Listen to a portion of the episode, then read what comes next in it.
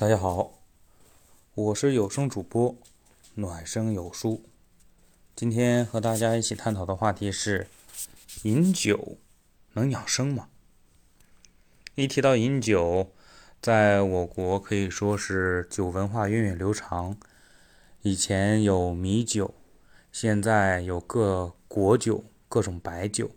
白酒又分醇香、浓香、酱香等等。而且对酒的饮用因人而异有，所以说在中国还有说无酒不成席等等等等的对酒的一种宣传。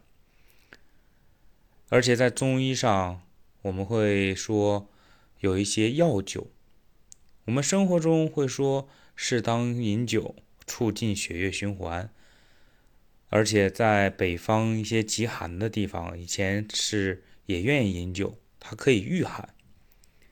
那我们再回到今天的主题，饮酒是真的可以养生吗？如果想真的好好分析这个话题的话，我们从理性及科学的两个角度来适当的分析一下。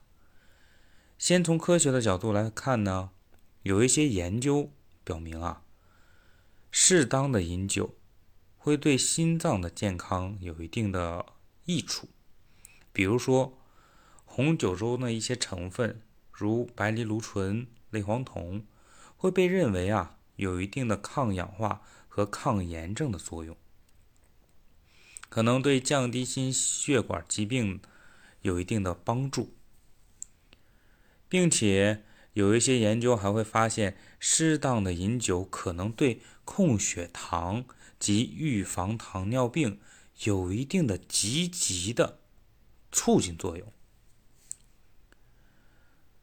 但是呢，需要强调的是，这些研究并不能证明饮酒能养生。因为什么？因为饮酒对健康的影响啊是复杂的，因为酒精。对身体有一定的促进作用，比如说就像血液循环等等，但是因人而异，有些人是酒精过敏，而且有些人喝了酒以后会对身体产生一些疾病，比如说长期过量的饮酒可能导致肝脏疾病、消化系统的一些问题。心血管的一些衰退，包括神经损伤。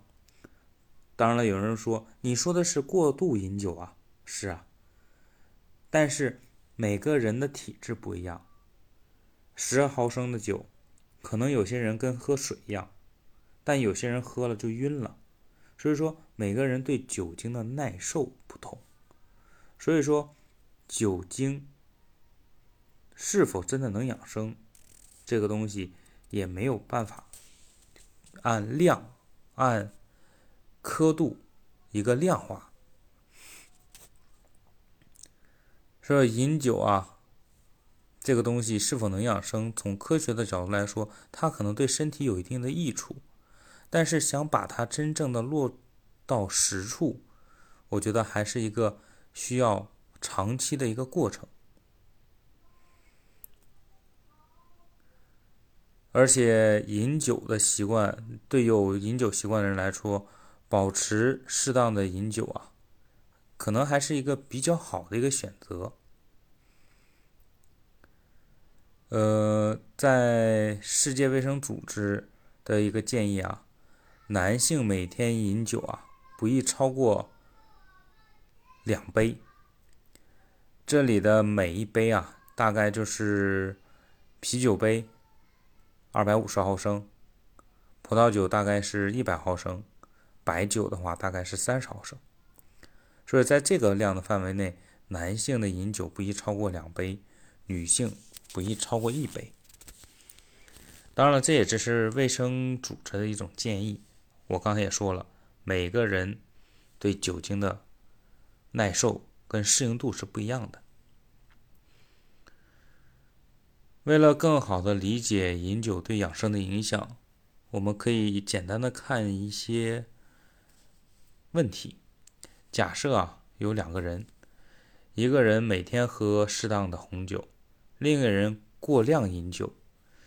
经过多年的一些跟踪调查，他们会发现，适当饮酒的人可能会有更好的心脏的健康状况，而过度饮酒的人可能会面临着反而不好的一个身体健康，他会出现肝脏疾病啊，刚才我也说肝脏疾病跟心血管疾病等等，所以说饮酒。好的方面也有，但饮酒坏的方向也有。但是如果真的说饮酒百分之百能养生，这个东西是要画一个问号的，因为每个人对酒精，有些人可能就是对酒精不能不耐受。